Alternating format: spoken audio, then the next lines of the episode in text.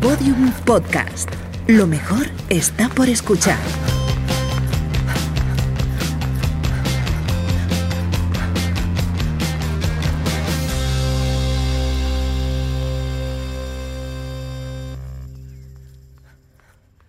Cuando corría maratones, en pasado, porque ahora no paso de los 10 kilómetros y de milagro, durante las 12 semanas que duraba mi preparación, repetía la misma rutina una y otra vez, una y otra vez. Para cada maratón, hacía una lista de reproducción larguísima, que titulaba con el nombre de la ciudad donde se iba a celebrar la prueba. Londres, París, Barcelona, Boston y Valencia. Ya veis, para original yo. Salí a correr y escuchaba aquella lista, siempre la misma lista de música y en bucle, mientras hacía exactamente el mismo recorrido. Ahora soy incapaz de escuchar aquellas canciones. Las aborrezco. Pero entonces, esa repetición constante era como un bálsamo para mi mente y una oportunidad para desconectar mi lavadora mental que se pasaba la vida centrifugando. Aquello me ayudaba a concentrarme tanto que hasta podía llegar a olvidar que corría dando vueltas como un hámster por un descampado detrás de una gasolinera. Mis piernas se agotaban, pero mi cabeza se liberaba y hasta celebraba el poder aburrirme escuchando la misma música y viendo el mismo paisaje. Esto sí que era monotonía y no lo de Shakira. Correr me permitía salir de mi mente atropellada y sin saberlo entonces, el tedio de aquellos entrenamientos sería el germen de muchas otras historias y proyectos, como este podcast.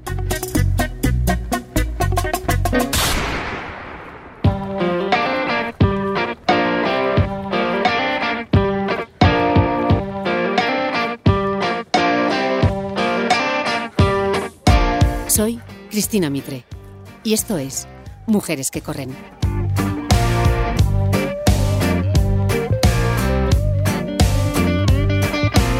Mujeres que corren es una producción original de Podium Podcast. Episodio 5. Con el cuerpo en mente.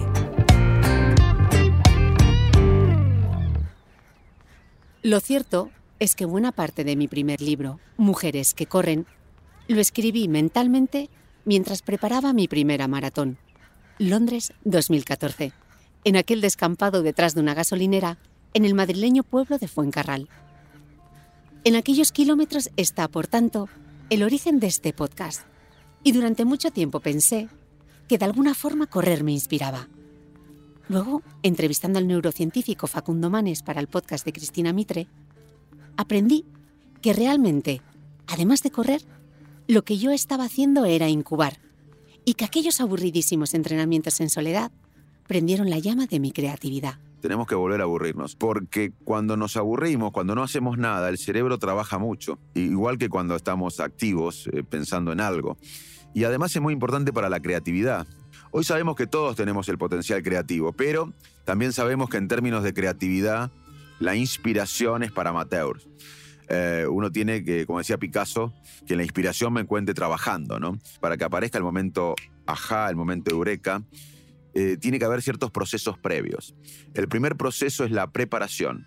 Eso requiere años. El otro proceso es la incubación, que es pensar en un dilema, eh, semanas, horas, días. Eh, la preparación y la incubación son necesarias, pero no suficientes para que surja el momento ajá, el momento eureka. ¿Cuándo suele surgir el momento eureka? Cuando no hacemos nada cuando dormimos, cuando estamos entre dormidos, cuando estamos viajando y no manejando en un avión o en un bus o en un auto y estamos en un sofá, en la cama tirados. Facundo me contó que cuando estás aburrido lo que ocurre en tu cerebro es que se activa una red llamada Default Mode Network, que conecta áreas del cerebro que normalmente no se relacionan y pensamientos que tampoco tienen conexión unos con otros. Esas nuevas relaciones son las que hacen que surja la creatividad y ese famoso momento ajá. Así que, durante todas esas horas que pasé corriendo sumida en la monotonía y el aburrimiento más absoluto, estaba preparando e incubando. Aquellos kilómetros fueron el prólogo de mi momento eureka. ¿Y si monto algo que se llame Mujeres que Corren?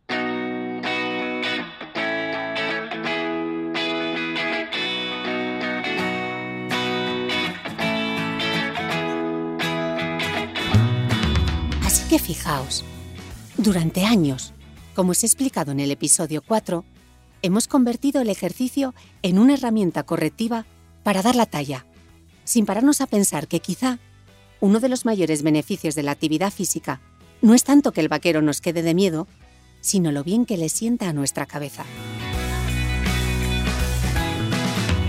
¿Y si te digo que hay algo que puedes hacer ahora mismo y que tendrá un beneficio positivo inmediato en tu cerebro, estado de ánimo y en tu concentración?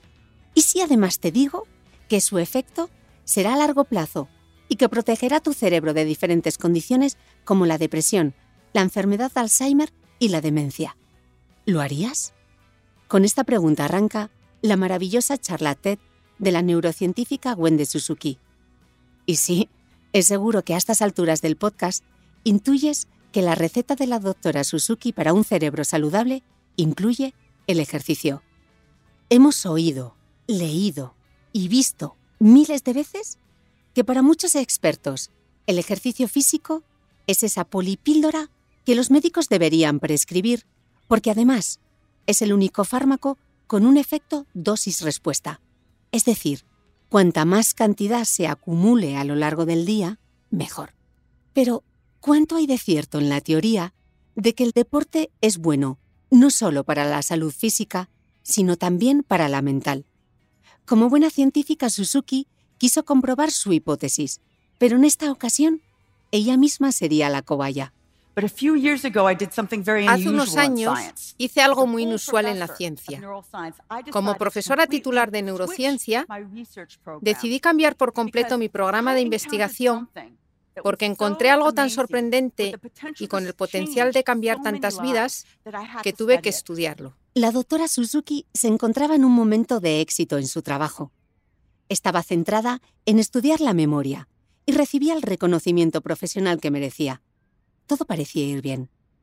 Era un momento dulce, hasta que un día cayó en la cuenta de que no tenía vida social porque vivía inmersa en sus investigaciones. No tenía amigos, no se movía de su laboratorio y había engordado 11 kilos. Además, se notaba triste.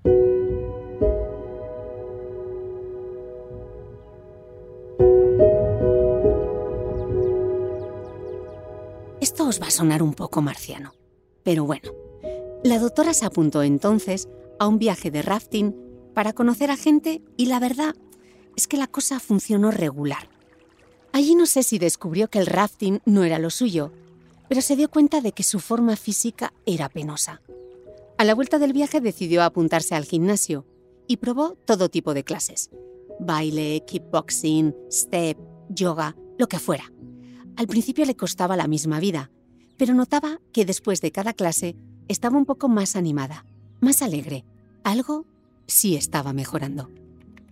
Cuando ya llevaba un año haciendo ejercicio de manera más o menos regular, un buen día, mientras rellenaba el típico formulario burocrático, aburridísimo, para solicitar una beca de investigación, algo que siempre le costaba un dolor de cabeza terrible, notó que esta vez no le estaba suponiendo tanto esfuerzo, que todo fluía mejor.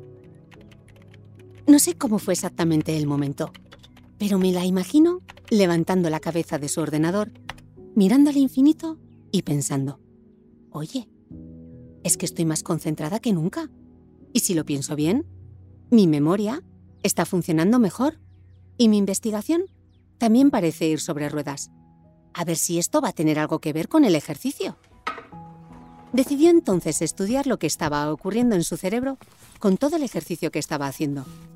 Y como buena investigadora, para empezar, lo primero que hizo fue revisar toda la literatura científica sobre el tema.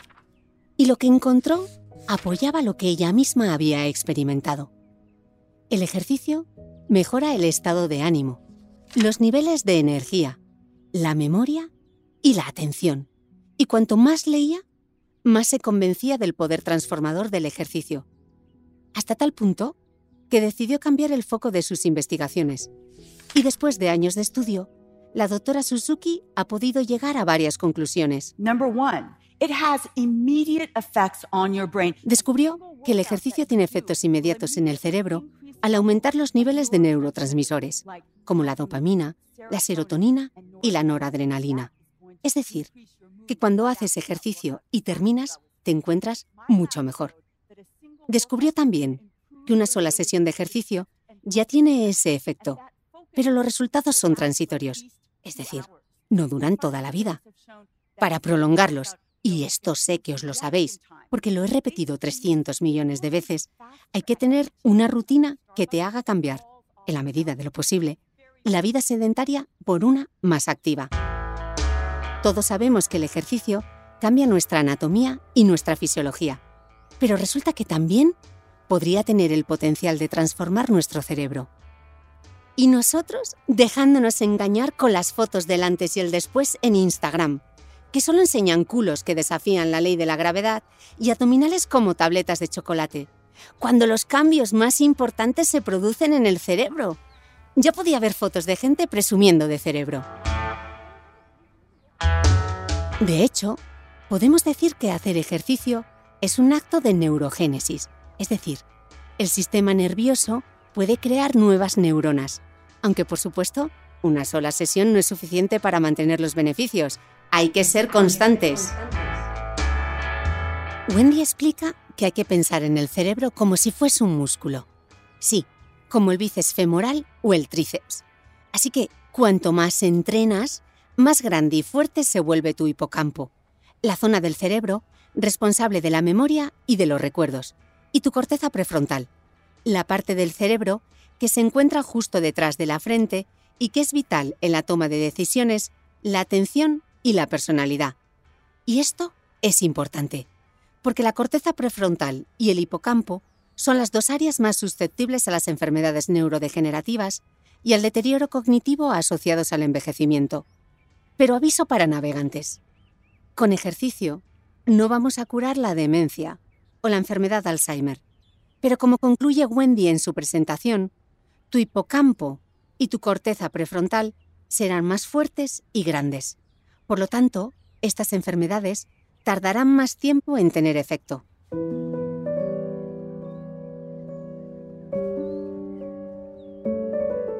Descubrir todo esto me pareció fascinante.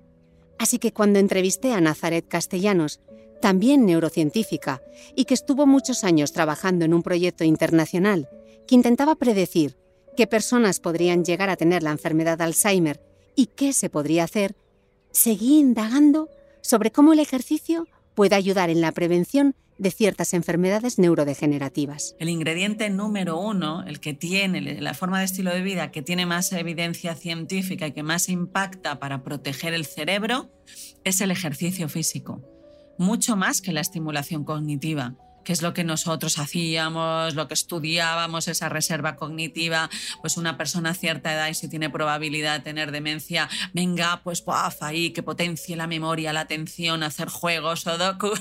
No, cómprale una bicicleta, ¿no? Era mejor, ¿no? Vale. Como he desarrollado la capacidad de leeros la mente, seguro que estáis pensando. Ok, compro esto del ejercicio, pero ¿cuánto hay que hacer para experimentar todos estos beneficios. Doctora Mitre, deme la receta y la posología de esta fantástica polipíldora. Bueno, mejor vuelvo con la historia de la doctora Suzuki. Pues según Wendy, podéis estar tranquilas, porque no hay que volverse loca, ni intentar convertirse en una triatleta, ni correr maratones de la noche a la mañana. Con tres o cuatro veces a la semana, durante media hora, es suficiente. El objetivo es aumentar nuestra función cardiorrespiratoria para lograr esos beneficios de larga duración. Y además, no hace falta hacer gasto apuntándose a un gimnasio caro. Sube las escaleras, camina, baila, haz lo que sea, pero muévete. Como soy el rayo que no cesa con la mancuerna y os estoy todo el día dando la turra con que hay que trabajar la fuerza para subir sin ayuda la maleta al compartimento superior del avión, no puedo evitar preguntarme si a mis neuronas, y no solo a mis isquiotibiales, también les sentará bien hacer peso muerto con la barra. Le pregunté a Nazaret qué dicen los últimos estudios sobre el ejercicio a este respecto. Bueno, lo que nos dicen sobre todo es que lo mejor sería variado. O sea, que a lo largo de la semana hiciéramos diferentes tipos. Ahora bien, lo que se ha visto que tiene más impacto sobre la neurogénesis hipocampal es aquel ejercicio que sea de cardio, porque esto tiene que ver mucho con el eje corazón-cerebro, es decir, algo que estimule, o sea, por ejemplo, caminar, no, porque pues eh, caminar cuando es pues una caminata muy tranquila, aunque caminemos mucho, que, que mejor que nada, por supuesto, pero eso no supondría. Hay que acelerar un poquito, hay que darle un poquito de marcha. Y luego, fuerza. La fuerza porque activa el eje músculo-cerebro.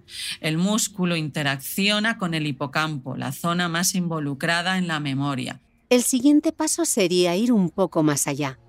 Es lo que conocemos como la medicina personalizada. Entender cuál es la cantidad adecuada de ejercicio para cada uno de nosotros teniendo en cuenta nuestra edad, estado de forma actual e incluso nuestros genes, para sacar el máximo partido al ejercicio hoy mientras protegemos nuestro cerebro para el resto de nuestra vida.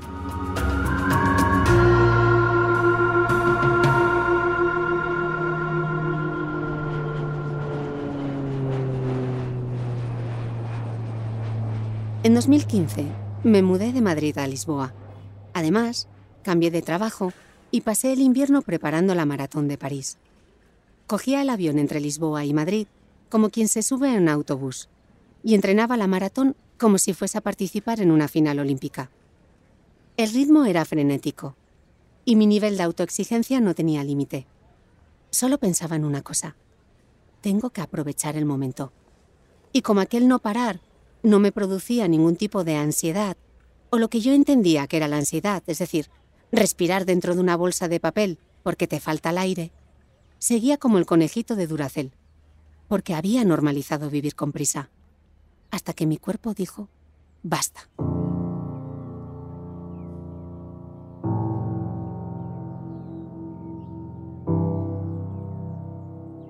El primer síntoma de mi agotamiento fue la pérdida temporal de visión en un ojo. Luego, las parestesias en ambos brazos, que yo achacaba a pasar demasiadas horas tecleando sobre el portátil. Tampoco reparé en que aquel implante dental, que parecía haber estallado dentro de mi boca, se había desatornillado por lo mucho que apretaba los dientes al dormir, y no por haberle pegado un buen mordisco a una manzana. Seguía y pensaba, descansaré cuando lleguen las vacaciones. En junio, fui a Madrid a una boda, y estaba tan cansada que tras la comida que no probé, me fui al hotel a echar una siesta, para así aguantar luego toda la noche. Me quedé tan dormida que me perdí la boda. Y a partir de ahí todo fue cuesta abajo y sin frenos. Era incapaz de probar bocado y solo quería estar literalmente tirada. No conseguía mantenerme en pie y en el aeropuerto, esperando al avión para regresar a Lisboa, me tumbé como pude durante horas entre varios asientos de la terminal. Hubiese sido capaz hasta de acurrucarme sobre el suelo de lo mal que me encontraba. Te prometo que esta semana voy al médico, le juré a mi marido antes de subirme al avión no pude cumplir mi promesa. Esa misma madrugada me tuvo que llevar a urgencias. No era capaz de controlar el vómito y estaba mareada y desorientada presa del vértigo más horrible que he experimentado nunca. Era como estar borracha sin haber probado una gota de alcohol. Os ahorro el resto de detalles, pero estaba convencida de que tenía alguna enfermedad autoinmune o un tumor en la cabeza. En ningún momento pensé que la causa pudiese ser el estrés porque es algo mental y no físico, o eso creía yo.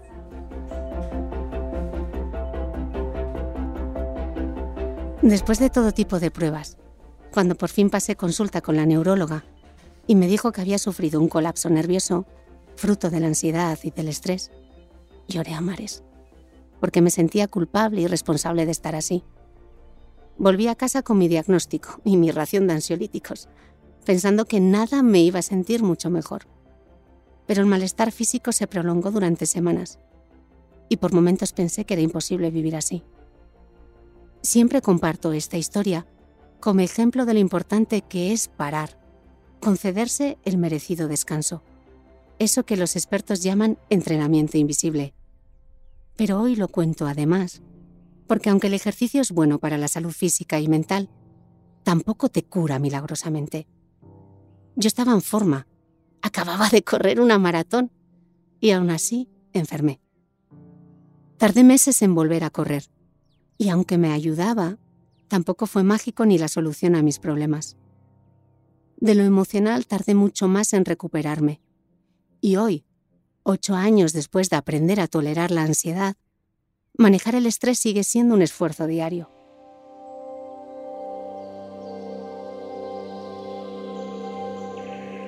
En aquel entonces, abracé la meditación pensando que me ayudaría, pero elegí el peor momento, porque mi mente estaba tan dispersa que sentarme a meditar era como un castigo. Y con una personalidad perfeccionista como la mía, no ser capaz de conseguirlo me torturaba. Me llevó casi un año dejar aquel trabajo que me había llevado al límite, pero para el que me había preparado media vida. El día que dimití fue como una liberación. Y sin embargo pensar que al mes siguiente no tendría una nómina me agobiaba. Ya había aprendido a no escuchar a esa señora que a veces me habla y que solo quiere hacerme sentir mal, y pensé, empiezas de cero, Mitre. Pero en la vida, como en la carrera, se trata de poner un pie delante del otro. Y así lo hice.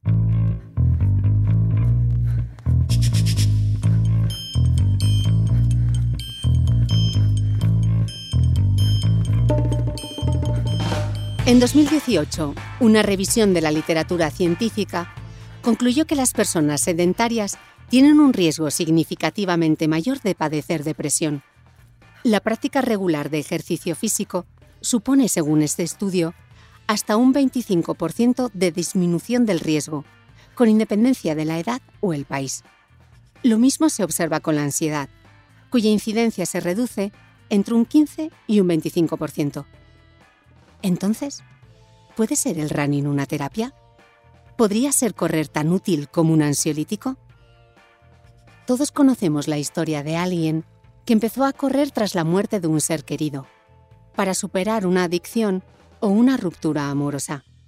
Este fue el caso de Erin Kelly, escritora, corredora y triatleta, y quien como yo lanzó un blog, Running from My Problems, corriendo de mis problemas en español, en 2012.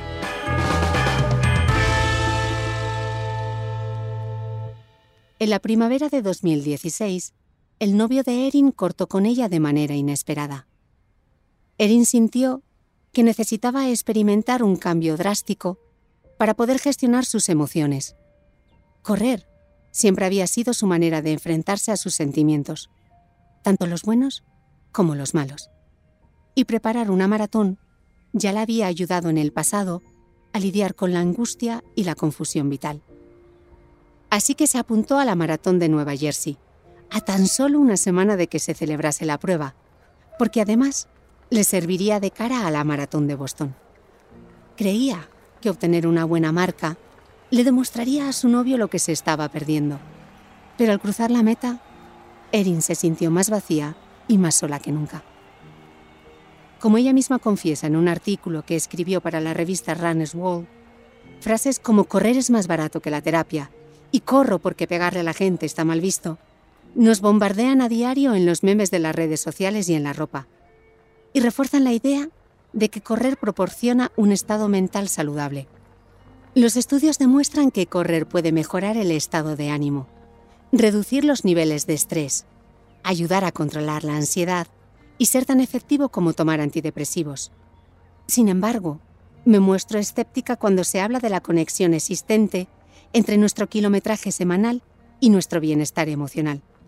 Y por eso, probablemente, soy una runner cuya salud mental necesita más de lo que los kilómetros pueden ofrecerme.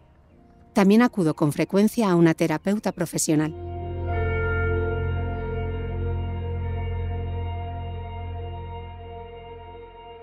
Hmm.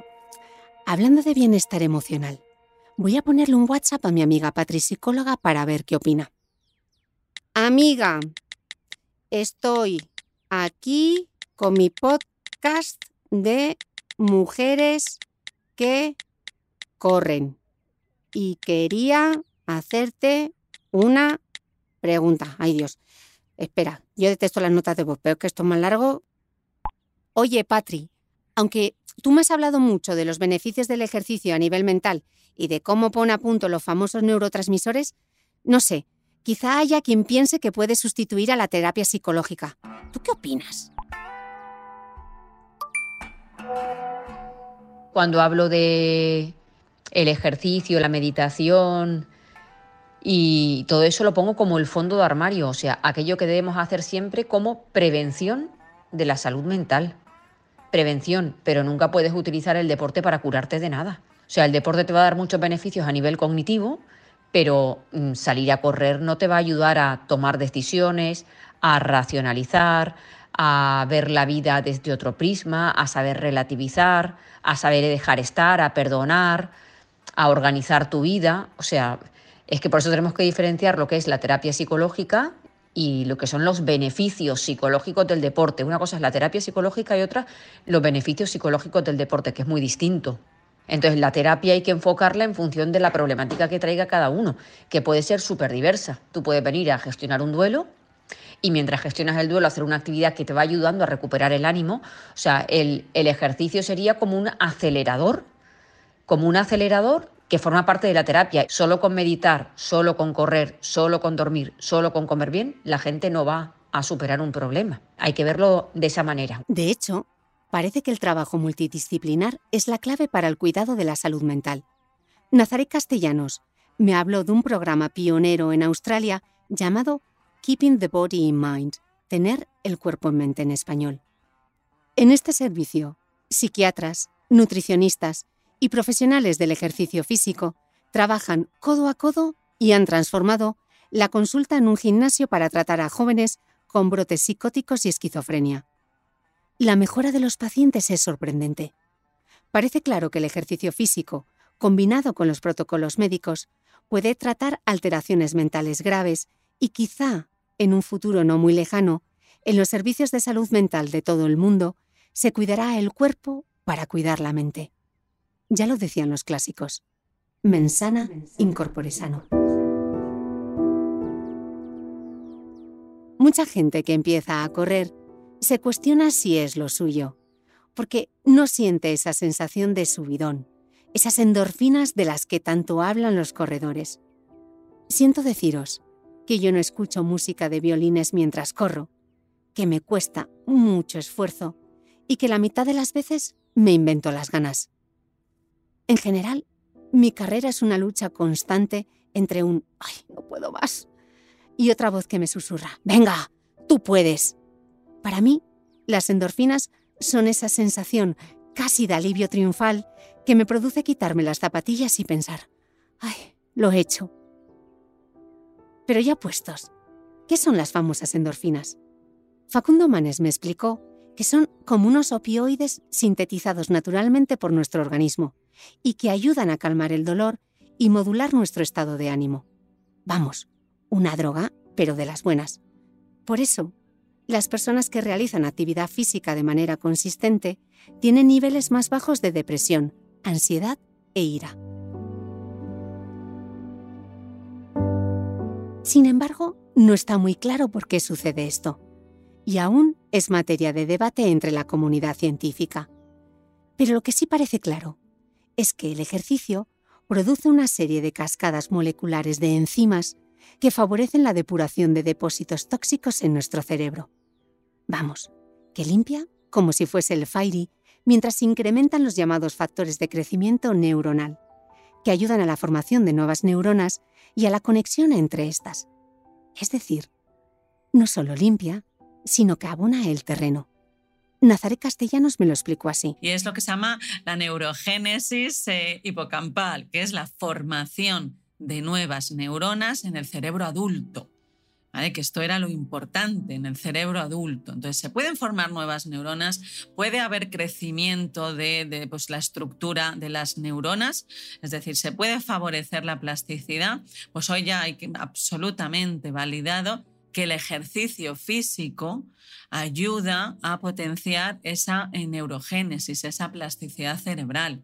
Es, eh, increíble el, efecto que tiene el ejercicio físico para salud mental. Por ejemplo, Estados Unidos ya en muchos de sus protocolos psicológicos y psiquiátricos incluye en el tratamiento, usted se tiene que apuntar al gimnasia X días a la semana. Esto es maravilloso. Hemos pasado esa época de ir al psiquiatra y tumbarse en el diván a que diga, no, no, venga, zapatillas y, y a moverse.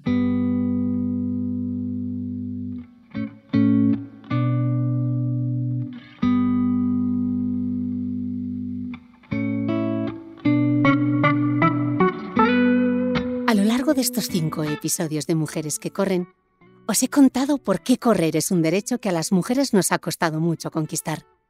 También cómo ha evolucionado la ropa deportiva y lo importante que ha sido para que se considerase a las mujeres como atletas. Y hasta he compartido la receta para proteger nuestro cerebro, porque correr va mucho más allá de dar la talla. Así que ahora toca contaros cómo poner un pie delante del otro, cómo arrancar y cómo avanzar hasta la meta. Os espero en el sexto y último capítulo de Mujeres que Corren.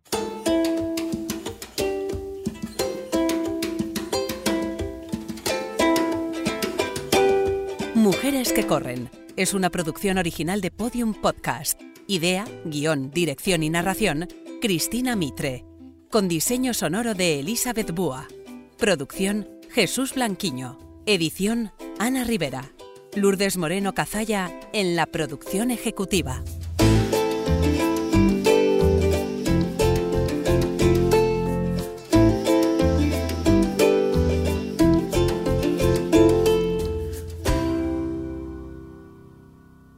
Ya disponible en Podium Podcast y en abierto en todas las plataformas.